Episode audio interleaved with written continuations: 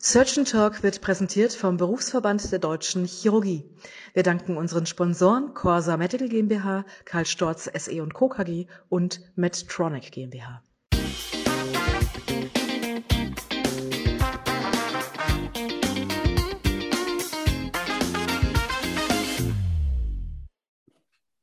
Hallo und herzlich willkommen zu einer neuen Ausgabe von Surgeon Talk, der chirurgische Podcast rund um alles, was spannend und aktuell in der Chirurgie ist. Mein Name ist Benedikt Braun und heute habe ich zwei Gäste mitgebracht. Zum einen an Christine Andres und zum anderen Michael Roland. Beide arbeiten am Lehrstuhl für angewandte Mechanik in Saarbrücken und sind da unter anderem auch mit der Simulation der mechanischen Situationen rund um Frakturen beschäftigt. Ich bin ja Unfallchirurg. Und ich arbeite mit beiden schon seit längerer Zeit zusammen und aktuell beschäftigen wir uns insbesondere mit dem Thema Pseudarthrosen, also Knochenbrüchen, die nicht so richtig wie geplant zur Ausheilung kommen. Da wollen wir unter anderem schauen, wie sich die Mechanik einmal der Ausgangssituation auf die Entstehung der Pseudarthrose auswirkt, aber eben auch, wie wir vielleicht Missstände in der Mechanik verändern können, damit die Fraktur später in einem mechanischen Optimum liegt, was wir äh, brauchen, damit äh, die Fraktur richtig aushält. Und da haben wir auch gemeinsam mehrere Arbeiten publiziert. Ähm, die haben wir jetzt auch als Aufhänger für diesen Podcast genommen. Ein Beispiel nehmen wir sicher auch mit für alle in die Shownotes auf. Und weil das absolut spannend ist und die Behandlung von Pseudarthrosenpatienten doch häufig Patienten betrifft, die einen langen Leidensweg hinter sich haben und häufig noch mitten im Berufsleben stehen, ähm, hilft uns das, ein besonderes Gespür zu bekommen, wo wir mit unserer Behandlung besser eingreifen können. Und das finde ich extrem relevant, fordernd auch und spannend. Und genau deswegen habe ich heute beide als Gast eingeladen. Hi Ann-Christine, hi Michael. Schön, Hallo. dass ihr da seid. Hallo. Genau, ich habe jetzt ja schon, weil, weil ich euch gut kenne und vielleicht müssen wir uns vorher noch einmal kurz entschuldigen, wenn ich anfange, anders zu reden als in den anderen Folgen, weil ähm, ich ja auch gebürtiger Saarländer bin und dort auch meine Assistenzarztzeit beim Professor Pohlemann ähm, durchlaufen habe, äh, habe ich ja doch recht gute Wurzeln ins Saarland und es kann ab und an zu einer kleinen Sprachfärbung kommen. Aber das wollen wir einfach mal so hinnehmen. Und Vielleicht wollt ihr aber auch kurz vorstellen, was ihr so macht und welchen Bezug das letztlich zur Chirurgie hat. Also ich fange jetzt einfach mal an. Ähm, mein Name ist Ann-Christine Andres, wie der Benedikt schon richtig gesagt hat. Und ich habe Materialwissenschaften und Werkstofftechnik studiert ähm, und meinen Masterabschluss da drin gemacht. Also ich bin eigentlich klassische Ingenieurin ähm, und im Moment mache ich meine Doktorarbeit hier bei uns am Lehrstuhl für technische Mechanik. Und es geht vor allem darum, die angesprochenen Simulationen ähm, ein bisschen individueller zu gestalten und ähm, Einzelheiten dort auch zu verfeinern. Ähm, genau. Und da, das mache ich jetzt seit zwei Jahren und im Moment bin ich so mittendrin eigentlich in dem ganzen Projekt. Mein Name ist Michael Roland. Ich habe in Kaiserslautern Mathematik studiert, anschließend hier an der Universität des Saarlandes in Strömungsmechanik promoviert und bin seit 2012 am Lehrstuhl von Professor Diepels in angewandter Mechanik und bearbeite hier am Lehrstuhl das Themenfeld Biomechanik. Sowohl Simulation als auch experimentelle Arbeiten und die Modellierung dazu. Vielleicht so eine Frage, die sich jetzt die ein oder andere Zuhörerin stellt, ist, brauchen wir das überhaupt? Vielleicht, das dachte ich im Studium auch eine Zeit lang, äh, haben wir nicht eigentlich Implantate schon verstanden? Ich meine, die haben ja einen langen Entwicklungsprozess hinter sich und ja, da kommt ab und an mal was Neues auf den Markt, aber haben, wo, wo liegt der Bedarf? Also was, was, was, was wollen wir überhaupt mit der Simulation? Ein Feld, in dem Simulation von äh, Implantaten noch absolut äh, hilfreich ist für die Entwicklung, ist personalisierte Medizin. Äh, wenn man für bestimmte Frakturmorphologien oder bestimmte Frakturgegebenheiten Implantate individualisieren möchte, dann kann Simulation und auch die experimentelle Validierung von Simulation einen wichtigen Hinweis darauf geben, wie Implantate für bestimmte Patienten individuell designt werden können. Ja, Und das ist ja auch extrem wichtig. Das Feld wächst ja. Wir merken das bei uns selber auch. Und was ich immer wieder spannend finde und zum Teil oder ehrlicherweise zu großen Teilen auch nur durch die Arbeit mit euch zusammen wirklich besser verstanden habe, ist, welche doch riesigen Auswirkungen das Konstrukt, was wir dann aus Osteosynthese und, und, und dem, was von der Fraktur da ist, gebaut haben, welche Auswirkungen das doch hat auf die Heilung. Da gibt es zwar ein Verständnis zu und das ist, taucht auch in unseren Lehrbüchern auf, aber welche konkreten Auswirkungen, gerade auch die Verbindung zwischen quasi Mechanik und Biologie auf die Frakturheilung hat, da ist, ist ja doch noch vieles, wo es sich lohnt, genauer hinzuschauen. Simulation ist ja immer dann interessant, wenn ich mir auch Größen ansehen möchte, die man experimentell nicht oder nur sehr schwer evaluieren oder sich ansehen kann. Und im Fall von äh, Patienten mit gebrochenen Knochen ist Simulation durchaus ein Tool, mit dem ich lokal in die Fraktur hineinsehen kann, auch in die Bereiche, die vielleicht durch Bildgebung schlecht visualisiert werden können. Und ich bekomme einen Eindruck, wie die lokale Mechanik im Frakturspalt aussieht, wie die vielleicht die Verbindung dazu zu Zellen oder Zellebene ist.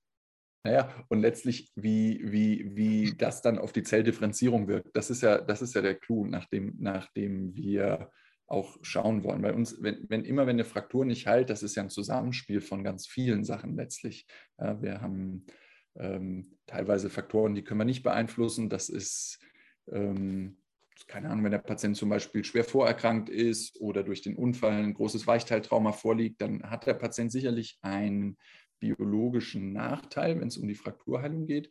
Trotzdem kann man aber sicherlich in der Behandlung dieser Patienten auch noch sehr viel für die Leute rausholen. Und ich glaube, das ist der ganz wesentliche Punkt. Das ist ja auch ein Grund, warum wir uns auf die Pseudarthrosen gestürzt haben, weil eben hier ja nachweislich ein ein ähm, Problem vorliegt.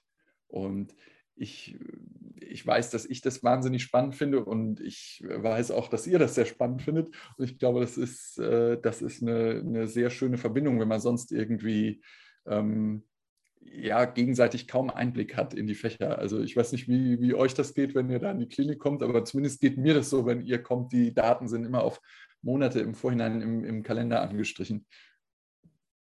Und ich glaube, es ist auch für die Patienten, also ich fand auch immer interessant, die Patienten mit einzubinden. Ähm, Gerade wie du am Anfang gesagt hast, das sind ja auch oft Patienten mit einem langen Leidensweg. Und wenn dann wir vorbeikommen und sie haben so ein bisschen auch dieses Visuelle und können vielleicht auch noch mehr verstehen, ähm, warum sie nicht geheilt sind oder wie man das vielleicht besser machen könnte oder was es noch für Optionen gibt. Und oft habe ich das Gefühl, sie fühlen sich dann mit einbezogen, ähm, gerade mit unserer Bewegungsmessung, mit denen wir die Grundbewegung ähm, von ihrem Gangbild aufnehmen, ähm, habe ich oft das Gefühl, sie sehen sich dann selber auch nochmal ein bisschen aus anderen Augen und können besser nachvollziehen, vielleicht auch, ähm, warum wir das alles brauchen und eine Simulation vielleicht auch ihnen irgendwie die Möglichkeit gibt zu verstehen, was da eigentlich genau passiert. Ja, und ich glaube, das ist ganz wichtig und das ist auch das Feedback. Ich äh, sehe die Patienten ja dann meistens doch noch ein paar Mal in der Sprechstunde zu den Nachkontrollen. Und das ist auch tatsächlich das Feedback, was man da bekommt, dass es eben über das hm, in Anführungsstrichen normale Ausmaß der Behandlung hinausgeht, dass man eben einen Einblick gewinnt und zum einen die Patienten merken, wo, wo das Problem liegt. Und es sind ja ganz häufig Probleme, die weit weg von dem liegen, was der Patient beeinflussen kann. Und zum anderen aber auch den Eindruck kriegen, ähm, ähm, wie, wie wir so, wie wir uns die Gedanken machen, auch was unser gedanklicher Prozess dahinter ist, wenn man so eine Pseudarthrosenrevision äh, letztlich macht. Vielleicht, damit die Hörerinnen und Hörer noch ein bisschen besser verstehen können, ähm, Ann-Christine, willst du kurz erklären, wie so der Ablauf aussieht, wenn, wenn, wenn ihr zu mir in die Klinik kommt? Sehr gerne. Also unser kurz unser Workflow sozusagen. Ähm, wenn wir in die Klinik kommen, ähm, sind eine bestimmte Anzahl von Patienten einbestellt und das läuft bei allen Patienten dann auch gleich ab. Ähm, wir haben ein Bewegungsmesssystem von der Firma Xsense. Im klassischen Sinn ist das eigentlich aus der Filmindustrie oder Computerspielindustrie, aber es geht darum, die ähm, Bewegungen, also Motion Capturing von ähm, der Grundbewegung zu, äh, aufzunehmen. Ähm, die, das ist ein System, das besteht aus so Motion Trackern, die anhand von Bändern an wichtigen Körpersegmenten befestigt werden. Und der ganze Patient wird sozusagen eingekleidet von Kopf bis Fuß und wird dann gemessen. Wir messen den ähm, über eine bestimmte Gehstrecke und einmal die Treppen hoch und runter, wenn es sich um Unterschenkel oder Frakturen in den unteren Extremitäten handelt und machen ähm, klassische Armbewegungen, wenn es jetzt irgendwie um Oberarm- oder Unterarmfrakturen handelt, auch Handgelenk. Ähm, mein medizinisches Fachjargon ist jetzt nicht so gut, deshalb bin ich da. Ich hoffe, das ist in Ordnung. Ähm, auf jeden Fall machen wir die Bewegung, soweit der Patient das kann. Ähm, natürlich auch mit Krücken, wenn er zu dem Zeitpunkt noch Krücken hat. Ähm, anschließend, wenn wir fertig sind sozusagen mit unserer Messung, mit dieser Bewegungsmessung, gehen wir wieder zurück hier nach Saarbrücken und äh, werten die Ergebnisse aus. Ähm, auswerten heißt in dem Fall, wir machen anschließend basierend auf diesen Bewegungsdaten eine Muskelsimulation. Also das heißt, wir nehmen diese Originaldaten aus der Bewegung als Input, ähm, um dann die, eine Muskelsimulation zu erstellen. Ähm, nebenher segmentieren wir, wenn vorhanden, CT-Bilder. Das kommt natürlich immer auf den Patienten an. Nicht jeder Patient hat CT-Bilder, aber ähm, wenn CT-Bilder vorhanden sind, ähm, erstellen wir daraus ein dreidimensionales Modell. Ähm, aus dem Modell erstellen wir ein finite Elemente Mesh. Ähm, und das wird dann bei uns mit dem Simulationsprogramm Abacus simulieren wir dann dieses Patienten, dieses 3D-Modell und als Input dafür nehmen wir dann die Muskelkräfte aus der Simulation, die auf diesen Bewegungsdaten ähm, basieren. Also es ist eigentlich ein sehr individueller Ablauf, der für jeden Patienten natürlich anders da aussieht. Und genau, so ist prinzipiell der Ablauf. Und raus kommt dann diese individuelle Simulation, die vor allem den Frakturspalt, ähm, also die, hm, sage, die, das Verhalten von, vom Frakturspalt ähm, betrachtet und die mechanische Situation von Implantat oder allgemein der Behandlungssituation und das Zusammenspiel von beidem. Genau. Und, und das, das ist individuell abgestimmt auf den Patienten. Und das, das finde ich, das ist vor allen Dingen visuell extrem eindrücklich. Also jeder und jeden, der dazuhört jetzt, ähm, kann man nur empfehlen, selbst wenn man das Paper nicht liest, es lohnt sich einmal kurz reinzugucken, weil es einfach auch äh, sehr eindrücklich ist, allein schon wie das aussieht. Also ähm, wenn man, wenn man dann wirklich ein, ein, detailliertes Bild eben mehr oder weniger in der Auflösung dieses, dieses Meshs hat, wie sich der Frakturspalt unter der individuellen Belastung letztlich unserer Patienten ähm, verhält. Und obendrauf natürlich noch, was machen die Implantate? Irgendwie sind wir da irgendwie kritisch mit der, mit der Bruchlast. Und das Schöne ist eben, dass wir dann die, die ganz wesentliche Komponente Mechanik, die ja ein Haupttreiber der Frakturheilung ist, neben Biologie und hoffentlich immer Infektfreiheit, dass man die eben so gut, ähm, so gut beurteilen kann. Das ist, glaube ich, an der Sache das für mich extrem Wesentliche. Und dann habt ihr ja auch noch diesen coolen Frakturautomaten. Da könnten wir eigentlich auch noch ein Video von, von äh, reinstellen. Was hat es damit auf sich, Michael? Also jede, jede Form von Simulation muss ja irgendwie experimentell validiert werden, damit man eine Einschätzung erhält, ob die Simulationsergebnisse die Realität einigermaßen gut beschreiben. Dafür haben wir bei unserem Lehrstuhl in der Vergangenheit zwei Prüfstände entwickelt.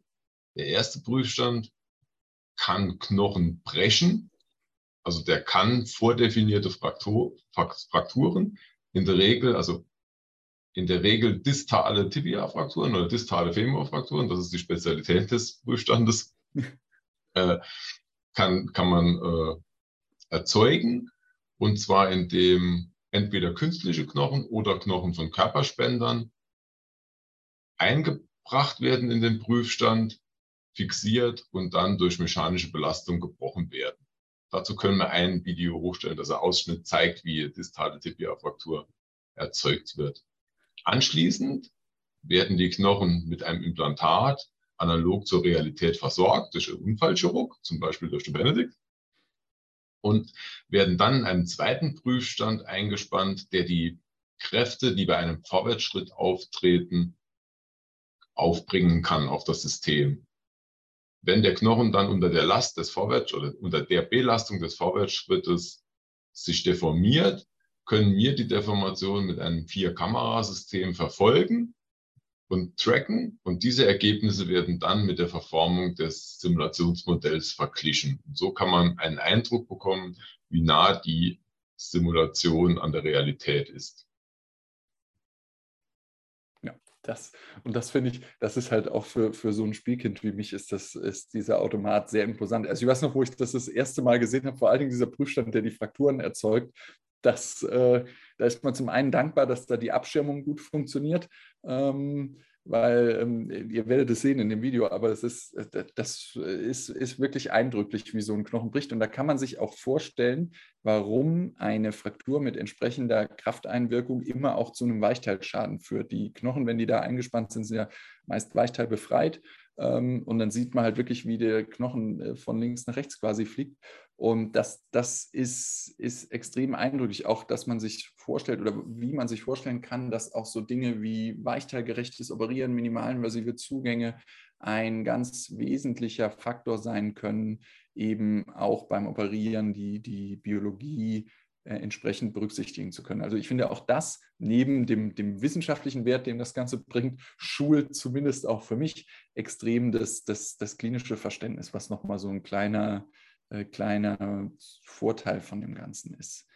Ähm, jetzt habe ich vielleicht mal, äh, jetzt muss man sich ja fragen, warum, warum machen wir das Ganze? Ja, wir, wir, wir wollen da gucken, woran es wo gelegen hat, so quasi nach, nach so einer Pseudarthrose und das hilft uns vielleicht, die zu revidieren. Vielleicht sind die Durchbauungsraten, wenn man in die Literatur guckt, aber auch ähm, bei manchen Sachen sowieso nicht schlecht. Ähm, ich finde aber, und ich meine, wir haben das jetzt bei oh, gut über 60 Patienten gemacht, seit wir, seit ich wir hier glaube, sind. Es sind 69 Patienten ja. aktuell. Und ich glaube schon, ich meine, wir untersuchen die sehr intensiv nach, dass wir da und da kann man sagen, das ist ja kein, kein Medizinprodukt. Wir, wir nutzen das ja tatsächlich aus, aus wissenschaftlichen Gründen, aber ich würde fast behaupten, allein durch das Verständnis und die intensive Beschäftigung mit, mit den mechanischen Rahmenbedingungen ähm, profitieren unsere Patienten ungeachtet äh, davon, einfach weil man Einblicke gewinnt, die man sonst nicht hat. Aber was wäre eure ja, Vision klingt immer so ein bisschen hochtrabend, aber was wäre eure Vorstellung, wie in Zukunft die Behandlung aussehen kann oder wie, wie, wie ihr oder Simulationen die Behandlung unterstützen kann? Also gerade aktuell, beziehungsweise vor allem heute und in den letzten paar Wochen habe ich mich äh, intensiver mit dem Thema Tibia-Kopffrakturen und die ähm, empfohlene Teilbelastung, also die empfohlen werden, beschäftigt. Und ich finde gerade in dem Bereich ist dann, es gibt dazu auch ein Paper von dir, also allgemein zur Teilbelastung, wenn ich das richtig weiß. Mhm. Und ähm, gerade in dem Bereich finde ich es ähm, interessant, ähm, so ein bisschen in der Simulation so zu experimentieren. Ich kann natürlich jetzt in meiner Simulation an den CT-Modellen von Tibia-Kopffrakturen, die ich habe, äh, jegliche Art von Teilbelastung und die Auswirkungen auf den Frakturspalt simulieren. Und ich finde, meine Vision wäre, wenn man individuelle Teilbelastungen gerade bei sehr schwierigen Frakturen, ähm, jetzt zum Beispiel Tibia-Kopffraktur, ganz passend, dass ja schwierig ist, hier eine, ähm, dass es oft zu Pseudarthrosen kommt bei Tibia-Kopffrakturen, und ähm, gerade hier so dann eine Teilbelastungsempfehlung vielleicht auszusprechen oder zu sagen, in dem Fall wäre es gut, wenn die Person mit halbem Körpergewicht startet in, ähm, als Teilbelastung und da das individuell angepasst wird an das Körpergewicht. Damit beschäftige ich mich und ich fände es interessant, wenn es irgendwann noch ein bisschen mehr Anwendung findet, als das nur Experimentieren ist, wie es im Moment ist. Und Michael, ich hake ganz kurz ein, bevor wir, bevor wir dein Statement hören. Ich glaube, das ist extrem wichtig. Auch ein kleiner Aufhänger von mir. Ich habe vor, das ist mittlerweile auch schon wieder ein paar Monate her, aber trotz alledem, bei einer, zwar Tibia-Fraktur, aber distal, also nicht, nicht proximal, ähm, eine äh, Leistungssportlerin versorgt bei einer Fraktur, die, sagen wir mal, so nach Lehrbuchmeinung, und da, da, muss man wissen, dass diese ganzen Belastungsvorgaben sehr, sehr wenig Evidenz haben. Das muss man sowieso wissen. Aber die wäre mit großer Wahrscheinlichkeit teilbelastend über Wochen umher gewesen. Und die hatte aber den Anspruch, im Weltcup irgendwie ihren Sport nicht abreißen zu lassen. Und ähm, auch bei solchen Patientinnen ist es natürlich extrem wichtig, dass man da einen individuellen Weg findet und, und entsprechend schaut. Die haben wir mittlerweile auch gemessen mit dem System, interessanterweise.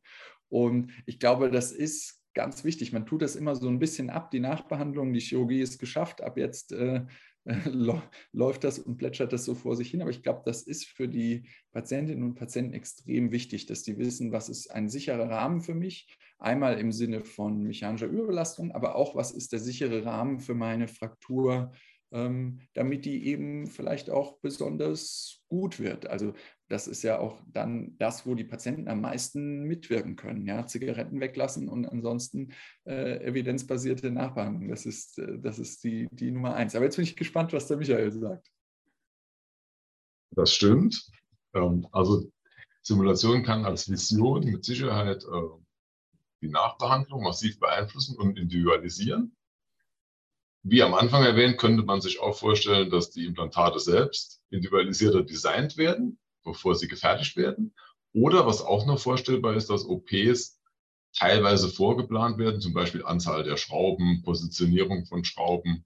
Auch das hat ja einen direkten Einfluss auf die lokale Mechanik im Frakturspalt. Und das wäre etwas, was man mit Simulation eventuell vorher planen oder testen könnte.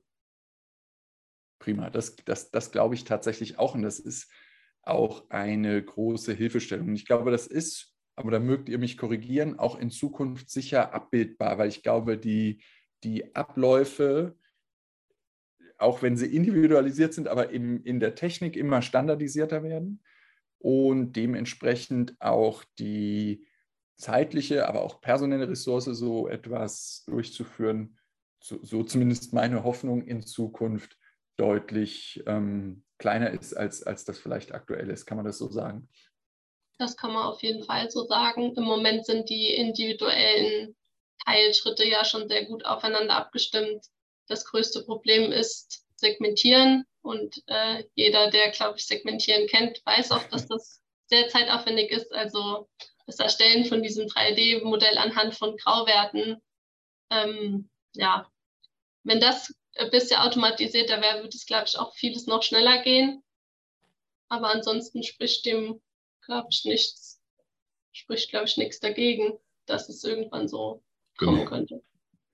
Also KI ist so aktuell in aller Munde und auch hier ist mit beim Segmentieren mit großen Fortschritten zu rechnen. Also im Bereich von gesunden Knochen funktioniert das schon im Wesentlichen automatisiert. Was noch nicht funktioniert, sind gebrochene Knochen und versorgte Knochen, aber auch hier wird in den nächsten wahrscheinlich eher Monate denn Jahre mit großen Fortschritte zu rechnen sein. Ja, und das, das finde ich extrem spannend, weil wir machen es ja doch schon, äh, doch schon ein paar Tage länger und über, überblicken das Feld ähm, ganz gut. Und ich glaube, dass die Entwicklung, die wir bisher genommen haben, und ich meine, wir machen das ja extrem lange, wir haben ja damit angefangen im im Saarland bei meinem alten Chef, der da auch ganz wesentlicher Impulsgeber hinter diesem Projekt ist, dem Professor Pohlemann, den ich auch schon mal angefragt habe für den Podcast und der wird auch in einer späteren Folge ähm, dem Ganzen nicht entfliehen können. An dieser Stelle, falls er reinhört, dann grüßen wir ihn ganz nett. Und da hat das Ganze seinen Anfang genommen. Der ist da ja auch immer noch extrem involviert und auch im Saarland laufen ganz wesentliche Aspekte, also an der Klinik in Homburg zu dieser Simulation. Wir haben uns hier in Tübingen so ein bisschen auf die Pseudarthrosen konzentriert, einfach weil das unser klinisches einer unserer klinischen Schwerpunkte ist. Und ich glaube, wenn wir da an mehreren Stellen mit vielen Patienten aufwarten, dann, dann schärft es auch unser klinisches Verständnis für die Patienten, die vielleicht nicht in den Genuss einer Simulation kommen können. Und ich glaube, das, das ist das ganz, ganz Wesentliche. Ansonsten, an Christine und Michael, haben wir noch was vergessen? Wollt ihr noch was ganz Dringendes loswerden? Ähm, ich überlege. Ich finde cool, ja? also am interessantesten finde ich, dass ich als Ingenieurin überhaupt jemals sowas machen kann, darf, weil ich hätte niemals gedacht, als ich angefangen habe, dass ähm, ich irgendwann mal was mit jemandem zu tun habe, der im Krankenhaus oder im OP steht und ähm, dass wirklich die Simulationen so viel Effekt haben. Das ähm, finde ich immer noch sehr faszinierend, muss ich sagen. Das, das, das stimmt und ich glaube, der Effekt wird, wird sogar immer größer.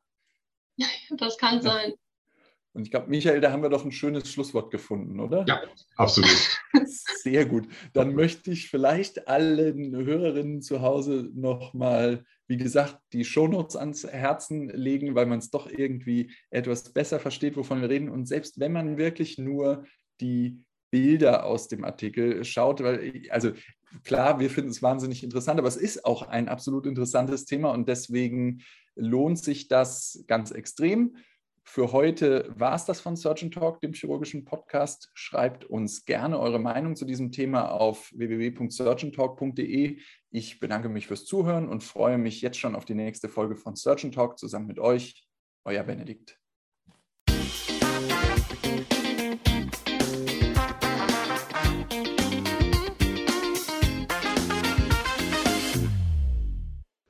Surgeon Talk wurde präsentiert vom Berufsverband der Deutschen Chirurgie. Vielen Dank an unsere Sponsoren Corsa Medical GmbH, Karl Storz SE Co. KG und Medtronic GmbH.